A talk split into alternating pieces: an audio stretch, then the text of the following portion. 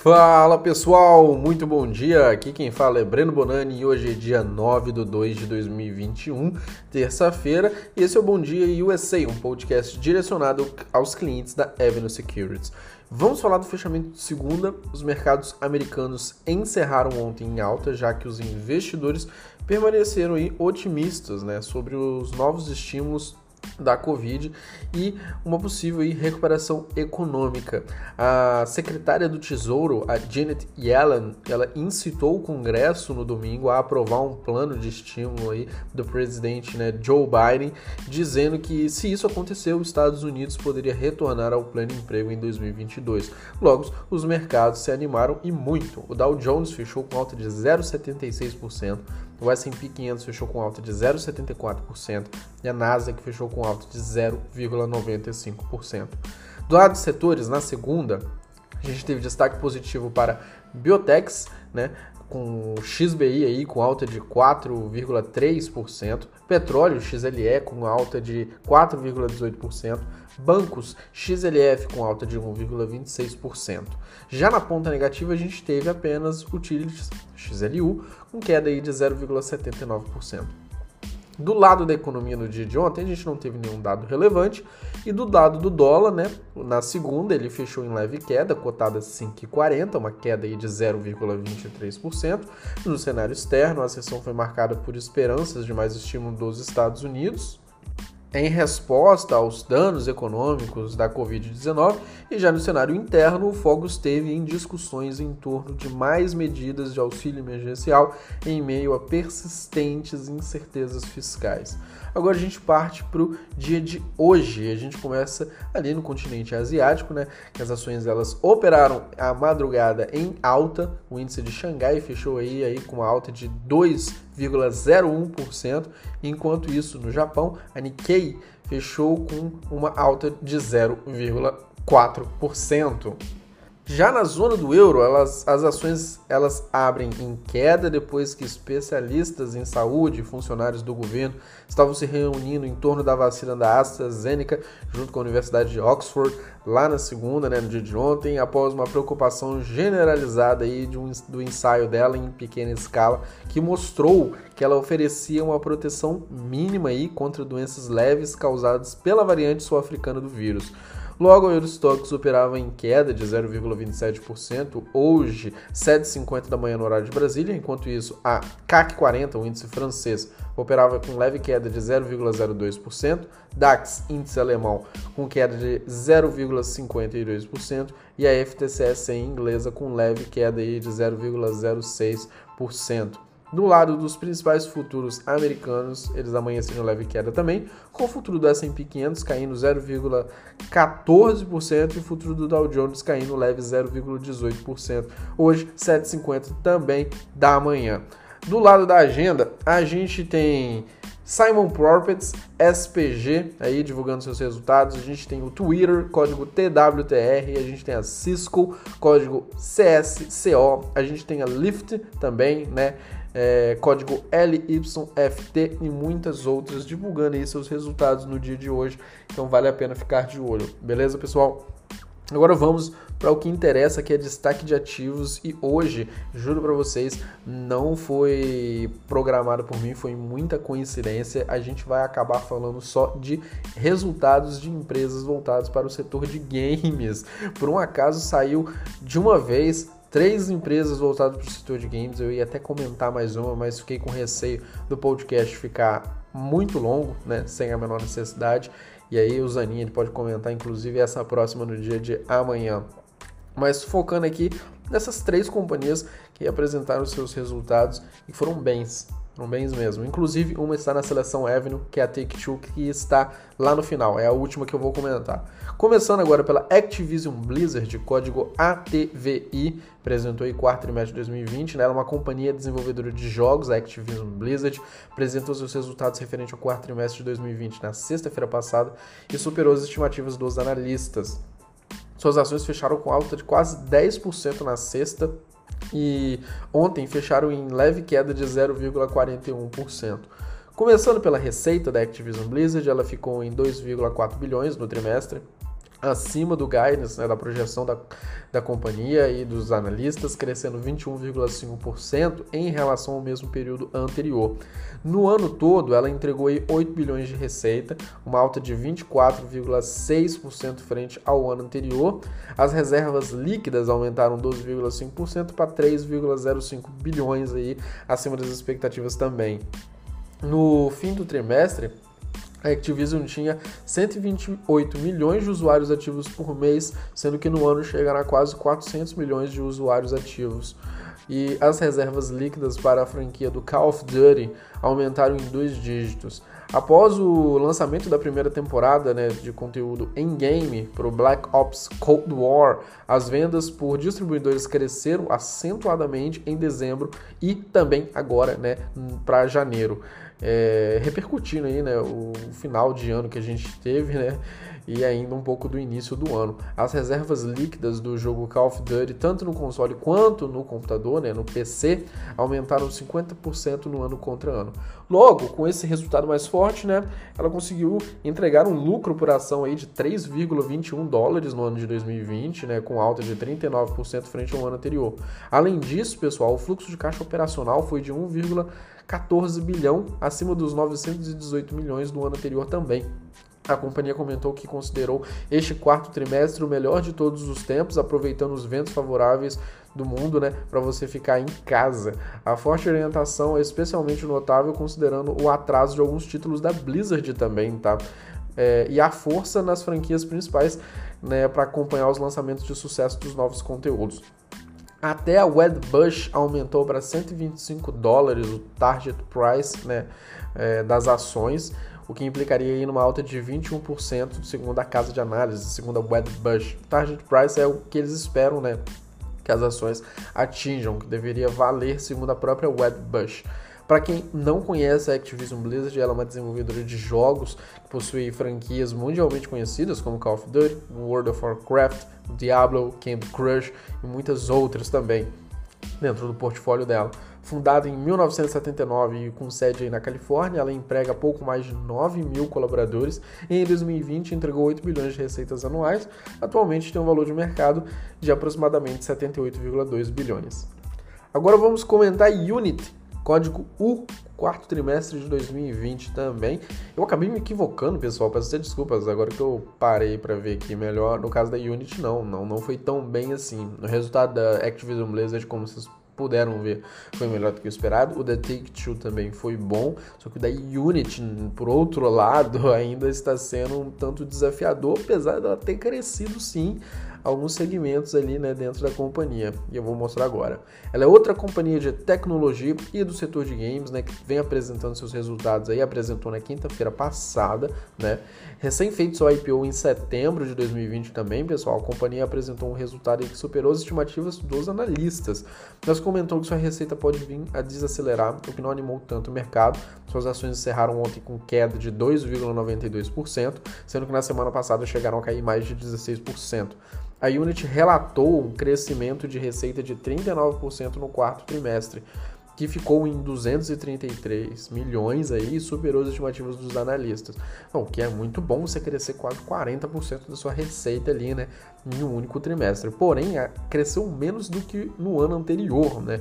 Quando a gente compara do trimestre anterior. Olhando para o mesmo período do ano passado, o crescimento da receita foi de 53% contra esses 39 divulgado. E por isso que pesou um pouco, né, em cima, pesou um pouco não, pesou bem em cima das ações, né, da companhia, porque ela vinha crescendo é, a, a uma porcentagem maior e agora essa porcentagem de crescimento ela vem diminuindo ao longo dos trimestres. Embora os resultados do quarto trimestre né, tenham superado as estimativas, a previsão da empresa foi decepcionante para os investidores que aderiram né, às altas aí das, das ações desde o seu IPO em setembro, como eu tinha comentado, né, a 52 dólares por ação, o valor da Unity quase triplicou aí para 149,8 dólares, que foi o fechamento da quinta-feira passada. Segundo a companhia, ela disse que espera que o ímpeto né, no envolvimento do usuário continue aumentando, incluindo o crescimento no número de pessoas que consomem conteúdo criado pelo software dela, que é o da Unity, né, para 2021, mesmo com o recuo da pandemia. Então ela espera que o engajamento tanto dos desenvolvedores quanto dos usuários né, que jogam ou que usam aplicativos que são criados pela engine dela, da Unity, ele continue aí forte para 2021. Vale lembrar que a Unity espera sofrer no curto prazo é, um pouco de redução da receita, né? Após a Apple introduzir uma mudança de privacidade que está esperada para chegar na primavera desse ano ainda, né? O que pode levar a uma possível redução de 3% a mais, né, na receita do ano todo aí de 2021 para a Unity. A publicidade é a maior peça hoje da companhia, está na parte de soluções operadas ali, né? E representa 61% da receita total da Unity. Outro ponto que pesa na tese dela é o prejuízo que ela ainda apresenta. Mesmo com um prejuízo menor, né, ele veio melhor do que o esperado, o prejuízo ficou em 0,10 cents por ação, melhor na base anual ainda mais quando a gente olha para o ano passado, que tinha ficado um prejuízo de 2,39 dólares, e aí em 2020 chegou um prejuízo de 1,66 dólares, né? teve uma melhora de 30%, mas ela continua tendo altos custos com pesquisa e desenvolvimento, com marketing e despesas gerais administrativas. É, e para quem aí não conhece, né, a Unity ela é uma companhia que desenvolve e comercializa softwares voltados para a criação de jogos para diversas plataformas, que incluem console, smartphones e o próprio computador. Ela foi fundada em 2004 e tem sede na Califórnia. Emprega pouco mais de 3.300 colaboradores e atualmente valor de mercado aí de aproximadamente 33,8 bilhões. E agora a gente vai para a nossa última companhia, que é uma companhia que, mais uma vez, vou frisar, está na seleção Avenue. Então, é, ainda mais eu, né, que levanto essa bandeira aqui da, do tema de games, da tese de games. É, vou comentar um pouco melhor aqui sobre o resultado da Take-Two, principalmente na nossa live que acontece 9h30 da manhã, horário de Brasília, tá? Vai ser comigo, ficam todos aí convidados. A Take-Two, ela é uma companhia também do segmento de desenvolvimento de jogos, ela caiu né, no final das negociações de ontem, depois que a gigante de videogames não conseguiu impressionar os investidores aí com seus últimos resultados.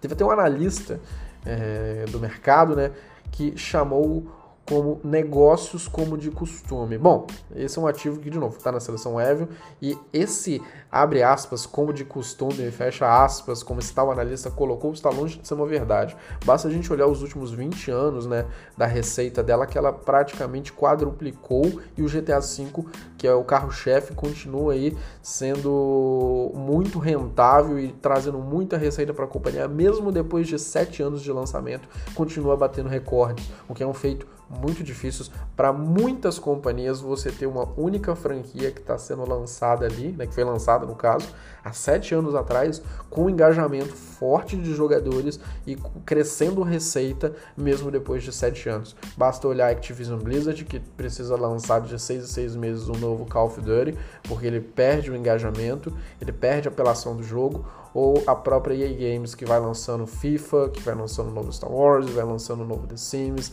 de tempo em tempo, porque não consegue também ficar com esse engajamento. A, a Take-Two conseguiu não ter que gastar tanto mais no desenvolvimento de um jogo durante quase uma década e mesmo assim continuar com suas receitas crescentes.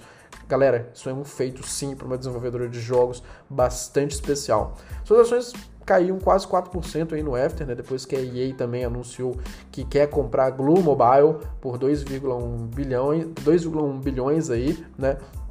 De repente o mercado tirou que a Take-Two também deveria fazer a mesma coisa, vai entender. Isso acabou respingando a Take-Two, com analistas comentando que aí, olha a EA mais uma vez fazendo, indo fazer mais uma aquisição, né? Porque recentemente a EA comprou a Codemasters, que é uma companhia que tinha uma franquia de jogos de corrida, e a Take-Two também estava interessada em comprar, mas aí a Take-Two acabou deixando de lado e a EA acabou levando né, a Codemasters. Só que se a gente for parar para pensar, no portfólio da Take-Two nunca teve um, algo de corrida. O que poderia até ser, de certa forma, aí, uma forma dela diversificar o portfólio dela. Mas por outro lado, a gente tem EA, né, que já vinha de uma franquia de jogos de corrida, que é o Need for Speed, e que durante um tempo foi um sucesso para ela e depois ela não conseguiu lidar muito bem com esse sucesso, não conseguiu fazer com que ele fosse um sucesso duradouro como a EA sempre acaba fazendo com diversos jogos né, do portfólio dela. Não consegue deixar eles é, lucrativos e ter uma fórmula de sucesso repetível aí, né, é, a longo prazo. Então, a EA ter comprado a Codemasters não significa que ela vai ficar cada vez mais forte no, no segmento de carros de corrida, de jogos de corrida, porque ela já tinha um carro-chefe durante um tempo, que foi o Need for Speed, e ela não conseguiu lidar muito bem com isso. Poderia ser um diferencial para Take-Two? Poderia, mas ao mesmo tempo não acho que a Take-Two também tem que fazer qualquer aquisição, né? Só porque o mercado acha, porque a analista acha que deveria isso acontecer. Então a gente sempre tem que ficar muito ligado nisso. Agora, voltando para o resultado da Take-Two, a receita ficou em 860 milhões, um pouco abaixo dos 930 milhões do terceiro trimestre né, do seu ano fiscal anterior. Porém, gastos recorrentes de consumidores aumentaram 57%. Isso mostra que os jogadores ainda estão engajados e mostra como a fanbase da companhia é forte.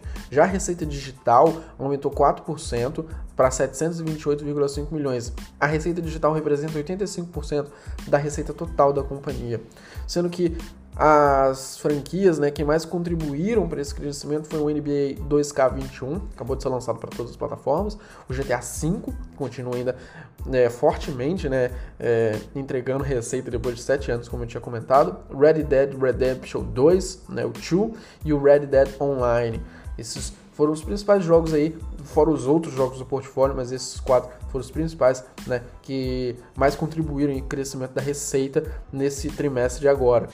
O lucro líquido, pessoal, ele aumentou em 11% também para 182,2 milhões de dólares aí, ou 1,57 dólares por ação. Em comparação aos 163 milhões, né, 1,43 dólares por ação do é, ano anterior, no ano comparável anterior. O próprio CEO Strauss Zelnick em uma entrevista por telefone na segunda, ele contou que estão com 2,7 bilhões em caixa e abre aspas, o que ele disse: "Estamos em posição de fazer qualquer tipo de negócio", fecha aspas, só que no momento certo e com sensatez, a meu ver. Enquanto muitos comentam a falta de atualização por parte da companhia e até tentam comparar com a EA, que eu acho que não faz sentido nenhum, né? Que vem fazendo aquisições na tentativa de mostrar né, que pode ter algo novo dentro ali do portfólio dela. Pessoal, acho que vale chamar a atenção também para um ponto importante, é que quando o analista fala que ah, não teve nada de novo no resultado, é porque você não pode esperar um anúncio de um GTA 6 ou de um Red Dead Redemption 3 ou de um novo BioShock que está dentro da franquia dela diretamente em uma teleconferência de resultados ou num earning release. Isso nunca vai acontecer. Raramente é, eles mostram alguma coisa, no máximo eles falam, ó, tem umas DLCs que estão para chegar, ou tem jogos remasterizados, né, que são franquias antigas e que só foram melhorados o gráfico, um pouco mais a performance e que a gente está relançando. Mas novos lançamentos de jogos AAAs nunca são feitos em earning releases. Então, é o que os analistas estão comentando que, ah, mas a companhia não apresentou nada de novo. Não tem como. Jamais dá para esperar que ela vai anunciar GTA 6 no earning release assim do nada. Ela vai esperar ter o momento certo para anunciar, provavelmente na E3 desse ano a gente vai ver algum anúncio da Take-Two, né? Até da EA em si também não vem lançando nada de novo é, e de outras desenvolvedoras, porque a gente teve uma virada de geração de console. Então, algum anúncio relacionado a um novo GTA que está em desenvolvimento, ou um novo Bioshock, a um novo jogo da máfia, né? Ou qualquer outro jogo novo que eles estejam preparando que não fazem parte hoje da franquia deles e que pode ser apresentado, pode se esperar hoje numa E3 né, da vida que pode acontecer, ou de forma de um direct, né, que é o que a Nintendo faz muito, que vai ser a Take-Two simplesmente vai marcar uma reunião para fazer aos certos anúncios, ou propriamente quando a Sony em si, né, comentar alguma coisa dela, né, para mostrar novos jogos que estão entrando no catálogo da do PS5, né, ou a Microsoft do catálogo do Xbox, eles anunciarem, né, é, que vão apresentar algum jogo novo ali. É sempre algum anúncio voltado para a comunidade de games, pessoal. Nunca acontece, né, em earnest release. É, outro ponto, Take-Two vem crescendo forte na China. NBA 2K Online na China aumentou 49% no terceiro trimestre e é o jogo de esports aí online para computador número 1 um do país com 51 milhões de usuários registrados. Em 2 de fevereiro, a Private Division também da empresa lançou o programa espacial Kerbal, que é um jogo de simulação especial no Wii Game da Tencent. Vale lembrar que a Take-Two foi a primeira empresa a aumentar os preços de seus lançamentos, tá? NBA 2K21 foi lançado a 70 dólares antes 60 como é normalmente ou como era normalmente. Me parece bem posicionado inclusive para surfar o maior mercado consumidor de games do planeta, que hoje é a China. Para quem não conhece a Take-Two, ela é uma desenvolvedora de jogos aí que opera com estúdios próprios e terceiros, fundada em 1993 e com sede em New York. Ela emprega pouco mais de 5 mil colaboradores e tem aproximadamente um valor de mercado de 24,5 bilhões. Pessoal, vou ficando por aqui. Hoje tem sala de análise às 9h30 com comigo. Quem quiser me seguir nas redes sociais, o meu Instagram é Breno Bonani. Meu Twitter é Breno Bonani. Por fim, desejo a todos um excelente dia e um forte abraço, pessoal.